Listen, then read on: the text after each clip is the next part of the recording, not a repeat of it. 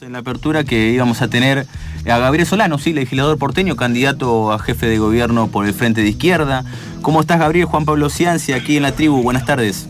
Hola, ¿cómo estás? ¿Cómo andas, Gabriel? ¿Bien? Bien, bien, bien. A ver, eh, ¿dónde te tenemos ahora? Eh, en Patricios. ¿Cómo? En Parque Patricios. En Parque Patricios. A ver, hay varias cuestiones. Eh, en primer lugar, bueno, muchas, ¿no? Entre ellas, ¿cómo afrontás la campaña, ¿no? Una campaña en la ciudad que se cruzaron muchos temas, ¿sí? por, por, ejemplo, la, una, una, gran polarización ¿no? entre las dos primeras fuerzas, eh, la cuestión de los movimientos sociales en la cual eh, te vimos por lo menos participar, estar activo, ¿sí? en lo que fueron semanas realmente muy complejas, eh, y entre ellos también, bueno, lo que fue la, la aprobación ¿no? de la emergencia eh, alimentaria a nivel nacional en el Congreso la semana pasada. ¿Cómo se, afronta esta campaña con tantos con tantas cuestiones que suceden, no? Mira, los temas que vos nombraste tienen un, hilo, si querés, que los une, ¿no?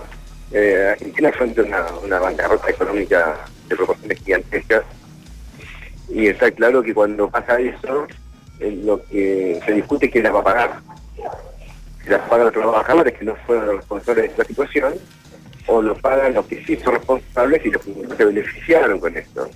Nosotros llamamos por eso que la pagan los y los trabajadores. Sí. Y ahora está pasando eso.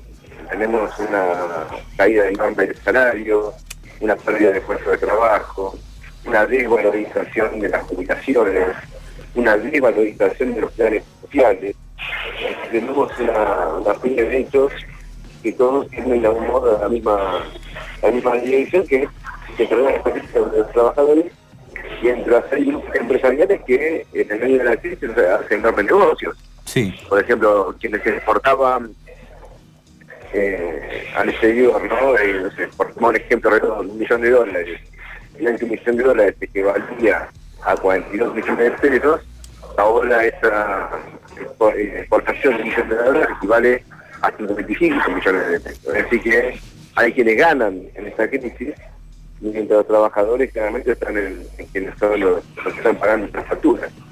A ver, es Gabriel Solano con nosotros, legislador porteño, sí, candidato a jefe de gobierno del Frente de Izquierda. ¿Por qué no decir que es hincha de River también? Ahora coincidimos los dos, eh, eh, eh justo en un gran momento de, River y esperemos que siga eso. Gran momento, gran momento. Estoy, acá en el Parque Patricio no por motivos futbolísticos y lo que pasó el fin de semana, bueno, ya pasó.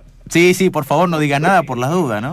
No, no digo nada, no digo nada. A ver, eh, y también te decía con respecto a la campaña, porque hay unos números que son interesantes, eh, y te decía, bueno, cómo pega también la polarización para vos, porque bueno, en este caso, eh, hoy veía que hay 166 mil personas que votaron en blanco para la categoría de, jefe de gobierno, algunos atribuyen...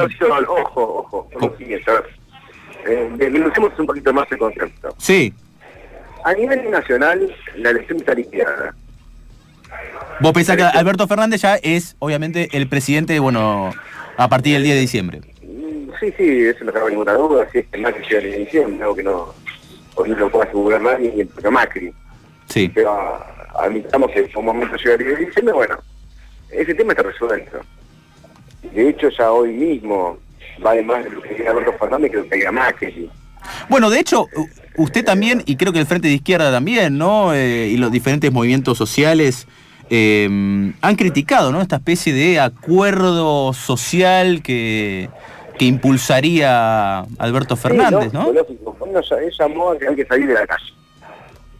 Este volvemos a ese sentido salir de la calle cuando los trabajadores están perdiendo salarios, están perdiendo trabajo, están perdiendo derechos. Significa que Macri pueda hacer el trabajo sucio el ajuste para dejar a Alberto Fernández hasta cierto punto una salida un poco más resuelta. Y digo, hasta cierto punto porque la crisis tiene una mayor tan grande que no, no va a alcanzar ese ajuste. Pero que pretende Alberto Fernández es ese. El trabajo de la devaluación monetaria. Recordamos que cuando él dijo estaba la atrasado, cuando yo llegó a 60 dijo que no país que 60, fue un promotor de la devaluación. Ahora es un promotor de que hay que salir de la calle. Y eso está anticipando exigir un pacto social. Sí. ¿Y qué, es un pacto social? Básicamente lo siguiente. El pacto social es, un explico, que los trabajadores no reclamen aumento de salario y que los empresarios se comprometan para no aumentar los precios. Sí. ¿Qué está pasando ahora mismo? Como los empresarios saben que hacen una venta, están aumentando los precios por adelantarlo. Están remarcando, digamos, ahora, ya. ¿Y cuál es el único precio que no aumenta la economía? El único, el salario. El salario, sí. Entonces vamos a hacer un pacto social y cuando se lo firme, el capitalista se volvió de antemano, mientras los trabajadores no tienen cubierto de antemano porque no tuvimos ningún tipo de, de aumento salarial. Claro. Que hay una negativa de la reapertura de paritarias. Alberto Fernández se opuso a las medidas legislables de Macri, de eh, eliminar un poquito el impuesto al salario, también se opuso, alegando el costo fiscal. Sí. Entonces tenemos una, un presidente que digamos que todo pinta que va a ser electo ahora el 27 de octubre, con un programa que va a ser profundizar esta política de carrera efectiva de los trabajadores. Entonces, la polarización ya a nivel nacional terminó, no hay ninguna polarización. En el caso de la ciudad, yo creo que es un tema que parece detalle, pero me parece importante que la audiencia lo conozca bien. Sí. El 27 de octubre es la primera vuelta en la ciudad de Buenos Aires. Y la constitución de la ciudad de Buenos Aires, a diferencia de la constitución nacional, establece que para ganar en primera vuelta hay que sacar 50% más un voto. Sí. Bueno, entonces el problema es el siguiente. Acá no va, no tenemos un problema de polarización como lo dicen los kirchneristas, que es una especie de operativo de chantaje que si no votan a Lamens ahora gana la reta en primera vuelta. No es así. Para que no gane la reta lo que hay que hacer es no votarlo a la reta.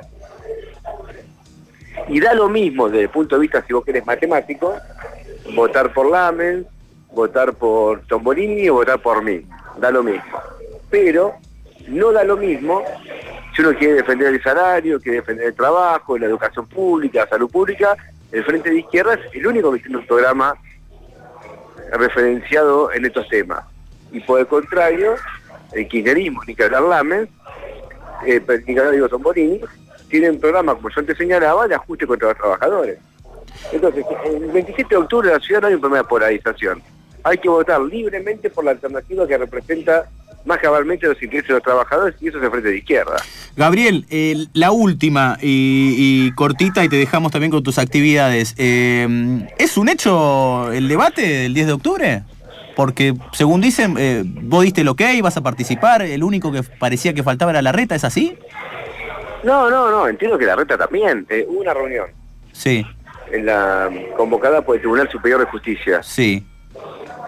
Que fueron representantes de todas las fuerzas políticas. Eh, estuvo representante de la reta, estuvo representante del kirchnerismo, estuvo representante de Tomolini y también estuvieron representantes nuestros. Y hubo un y, y todo el mundo llevó propuesta de cómo tiene que ser el debate. Las cuatro fuerzas que vamos a estar en ese debate llevamos propuesta de cómo va a ser y ya salió una resolución de la justicia estableciendo fechas, estableciendo temas y modalidades. Así que entiendo que el debate no está en duda. Eh, y sería el 10 de octubre, y teóricamente sería el 10 de octubre. Es el 10 de octubre, está establecido por ley, y eh, ya está establecido también ahora los temas que se van a discutir.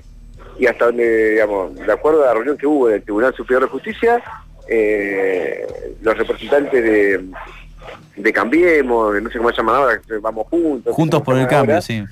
Eh, todo el tiempo cambian de nombre. Sí. Eh, eh, fueron ahí, se comprometieron a participar y de hecho la, fiesta, la, la, fecha del 10 fue la fecha que ellos se habían propuesto. Claro. Nosotros habíamos propuesto otra fecha que era el 16 de octubre y no el 10. De todos modos nos pareció un detalle menor. Nosotros dijimos que el debate vamos a ir en cualquier condición.